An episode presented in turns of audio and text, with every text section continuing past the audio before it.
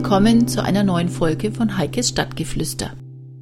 Franken hat ja sehr vielfältiges zu bieten, unter anderem auch ganz, ganz viele unterschiedliche Veranstaltungen. Und über eine dieser Veranstaltungen will ich mich jetzt gerade mit Hans unterhalten. Um was geht's denn, Hans? Es geht um eine Veranstaltung, die für Manga- und Anime-Fans ist, äh, vor allem in der Region. Und da können die Fans davon sich treffen, das Programm anschauen oder halt in der Karaoke singen. Die Veranstaltung selber heißt Frankenmax, also ganz eindeutig in Franken beheimatet. Es kommen auch ganz, ganz viele Leute aus Gesamtfranken, nehme ich mal an. Wie viel erwartet ihr denn in etwa? Bei der nächsten Veranstaltung erwarten wir ca. 400 bis 500 Besucher, die kommen wollen. Oh, das ist eine ganz schöne Größenordnung für so eine Veranstaltung. Und wie genau muss ich mir das jetzt vorstellen? Ah, du hast jetzt zwar schon angedeutet, es kommen viele Leute, die so ja, sich mit Manga beschäftigen und ja, man muss schon sagen, identifizieren. Wie sieht es konkret aus? Ist es, ich will nee, nicht, jetzt nicht despektierlich sagen wie Fasching, aber ähm, kann es mir da passieren, dass mir dann auf einmal Mangas über den Weg laufen oder wie muss ich mir das vorstellen?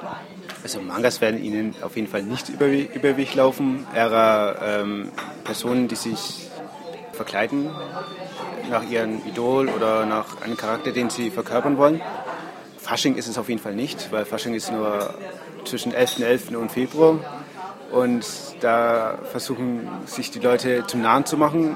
Hier ist es nicht. Es ist eher eine Verkörperung einer Person, eines Charakters, den sie gerne sein wollen oder den sie besonders schön finden oder gut finden, was man dann an der Handlung einer Story sieht. Ja, und Mangas, wie gesagt, kommen nicht über mich. Die werden meistens sind in irgendwelchen Händen und werden gelesen. Was ist das Faszinierende am Mangas? Die Vielfalt. Es gibt verschiedene Stories. Es gibt Stories mit wenigen Charakteren, die eher auf die Handlung spezialisiert sind. Es gibt dann aber auch wieder Handlungen, die mit sehr vielen Charakteren auskommen. Aber jeder Charakter auch seinen eigenen Lebenszyklus hat und das ist das Interessantere daran, wie sich dann der Charakter entwickelt. Das kann ein anderer wieder anders sehen, aber es ist bei mir so. Nun kannte ich Mangas schon, aber eher eigentlich von meiner Tochter, als sie noch klein war. Ist es eine Altersfrage oder in welcher Altersrichtung muss man sich die Teilnehmer vorstellen? Breit gefächert. Bei mir selber war es, ich habe damals auch Pokémon und Digimon so angeschaut. Dann gab es eine große Pause, dann habe ich in meine Teenie-Zeit, bin dann wieder zurück, selber zurückgekommen, habe mich dann fangen lassen von den Animes vor allem und dann bin ich zu den Büchern drüber gegangen und habe dann die Mangas gelesen. Ja, Altersgruppe ist von, ich glaube, von 10 bis, ja, man fühlt sich immer jung. also nach oben hin offen auf Deutsch. Gut. Was wird denn alles geboten bei der Veranstaltung? Also das Thema mit dem Fasching haben wir jetzt schon geklärt. Es ist am 31. Januar die Veranstaltung in Nürnberg, also eine der Veranstaltungen, die ich jetzt gelernt habe im Gespräch. Hat aber überhaupt nichts mit Fasching zu tun. Ist jetzt eher Zufall, dass es ist. Äh, was wird da alles noch geboten an dieser Veranstaltung? An diesem Nachmittag muss man sagen, um 12 Uhr fangt ihr an, ne? Ja. Zum einen haben wir ein Bühnenprogramm. Da, da gibt es einen Cosplay-Wettbewerb oder einen Zeichenwettbewerb, wo sich die Besucher sich selbst präsentieren können. Dann haben wir auch noch einen Karaoke-Raum. Das ist traditionell japanisch, ist einfach nur kopiert und es macht Spaß, singen zu können. Japanische Musik? Nicht nur, also es gibt auch alte Klassiker wie das Opening von Pokémon oder von Digimon, das auf Deutsch ist. Einige oder wenige trauen sich es dann auch Japanisch zu singen. Ich glaube aber eher vor allem auf Deutsch, da ist die Resonanz am stärksten. Dann haben wir verschiedene kleine Künstler, Zeichner, die auch was verkaufen. Dann haben wir noch Händler und wir bieten auch was zum Essen an, aber es ist nur eine Kleinigkeit. Also das heißt, für alle die, die jetzt Spaß bekommen haben, da mitzumachen, die können sich dann da auch einkleiden, beziehungsweise alle möglichen Accessoires und, und Zubehörteile bei eurer Veranstaltung bekommen. Zubehörteile ist ein bisschen weit ausgelehnt, das ist in der Regel eher Merchandise. Also keine Klamotten oder äh, was Perücken oder ich weiß nicht, was braucht man denn so alles als passionierter Cosplayer? Okay, als passionierter Cosplayer würde ich jetzt mal sagen, man braucht Perücken, Kontaktlinsen und wenn man es selbst macht, Stoff und eine Nähmaschine. Wieso Kontaktlinsen? Weil die Figuren haben meistens verschiedene Augenfarben. Und die kann man am authentischsten mit Kontaktlinsen machen. Also wenn jemand blaue Augen oder grüne Augen hat, schafft man mit einer Kontaktlinse schneller. Also das heißt, da gehen meine eigentlichen natürlichen Augenfarben nicht?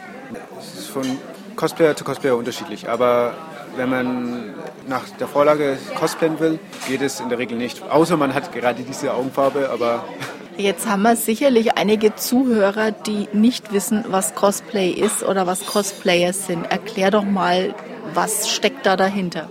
Cosplay ist so eine Art Kofferwort, äh, das Kostüm und Play in sich hat. Und ja, wie es der Name schon sagt, man erstellt Kostüme, zieht die Kostüme an und präsentiert sich. Das ist aber auch ein Wort, das für Verschiedenes steht, habe ich gelernt. Ja, man kann halt ein Cosplay kaufen und man kann ein Cosplay machen. Das ist die eine und dieselbe Bedeutung, weil das Endprodukt ist ja das gleiche. Also das heißt, ein Cosplay kaufen heißt? Das ist ein Kostüm, das man kaufen kann. Ah, okay, das Cosplay ist das Cosplay ist das Kostüm, das ich kaufen kann. Und wenn ich kostümiert spiele, dann ist es aber auch ein Cosplay. Wenn man es auf Deutsch wortwörtlich übersetzt, ja. Darum geht's. Wenn ich jetzt mit der ganzen Szene noch gar nichts zu tun hatte, was ist wichtig für mich zu wissen? Eigentlich gar nichts. Also man muss halt offen sein.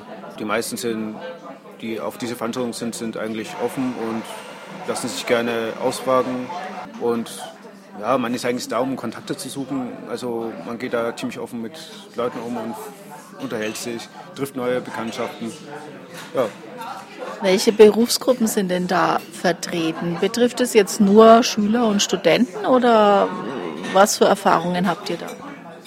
Unterschiedlich. Also ich bin selber Schüler, bin dann irgendwann Student. mein Mitorganisator, der ist Elektriker. Die meisten sind Schüler, weil das in der Altersgruppe, es wegen der Altersgruppe liegt. Und ich kenne größtenteils nur Studenten. Seid ihr auch vernetzt mit anderen Gruppen in dieser Richtung? Also ich denke jetzt da zum Beispiel an Star Wars Club oder die, die Abenteurer und Fantasten. Oder es gibt ja da ganz, ganz viele solcher Gruppierungen, die sich gerne verkleiden, die Filme nachspielen. Gibt es da irgendeine Vernetzung? Nur bei größeren Veranstaltungen. Äh, auf kleineren Veranstaltungen sind es meistens speziell Manga, Animes, beziehungsweise äh, Japan-Begeisterte. Es gibt auch Comic-Fans, die auf diese Veranstaltung kommen, weil das halt ziemlich nah dran ist. Und auch andere Fans von amerikanischen oder englischen Fernsehserien. Jetzt sprechen wir gerade über eine ganz konkrete Veranstaltung, aber irgendwie müsst ihr euch ja organisieren. Wie funktioniert das? Also wir sind eine Veranstaltung von Animex e.V. Das ist ein Dachverband, wo wir als Veranstaltung gelistet sind. Die unterstützen uns, damit wir diese Veranstaltung machen können sieht wie aus? Also die Unterstützung? Achso, ja. Die nehmen uns halt die Arbeit, was GEMA und Buchhaltung angeht, ab. Und das ist auch ein großer Teil. Und ja, im Endeffekt sind wir halt ein kleines Team. Also Hauptorganisator bin ich und der Benny, die halt das, die, äh, die Location mieten, die Händler fragen, ob sie kommen, Zeichner fragen, uns mit überlegen, wie das Programm abläuft, wann wir es machen wollen. Also, ja. Und dann gibt es halt auch noch das Helferteam, was wir da haben. Das wird dann halt in dieser Gruppe dann besprochen, wie wir es machen wollen. Gibt es noch irgendwas Wichtiges, was man wissen sollte für die Veranstaltung?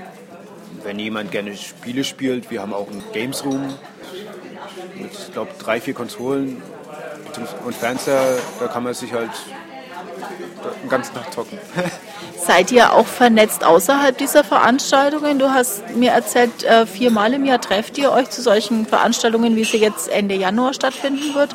Wie funktioniert es dann so übers Jahr, wenn gerade keine Veranstaltung ist? Äh, seid ihr da für euch allein oder, oder vernetzt ihr euch da und trefft euch unabhängig davon? Das überlassen wir unseren Besuchern. Ist wirklich so. Also wenn sich da Leute gefunden haben und sich persönlich treffen wollen, äh, machen sie oft kleinere Treffen und treffen sich halt in den Pausen, wo wir keine Veranstaltung haben, treffen die sich da. also es gibt so keine, keine lokalen Stammtische oder sowas? Hier in Nürnberg jetzt nicht. Aber man muss auch noch dazu sagen, es gibt ja auch noch außerhalb Nürnbergs gibt es noch größere Veranstaltungen, andere Veranstaltungen und da treffen sich die Besucher auch. So, jetzt hatte ich am Anfang gesagt, äh, frankenweit kommen die Besucher, du hast aber gesagt sogar überregional. Teilweise. Ja. Das heißt? Bayernweit, also ich weiß, dass einige aus München kommen, aus Bamberg, ich glaube auch aus Österreich ein bisschen. Es ist eine, zwar eine regionale Veranstaltung, aber es kommen auch überregional welche her. Dann viel Spaß bei der Veranstaltung. Danke. Das war's wieder von Heikes Stadtgeflüster. Ich hoffe, es hat euch Spaß gemacht und ich würde mich freuen, wenn ihr beim nächsten Mal wieder dabei seid. Tschüss.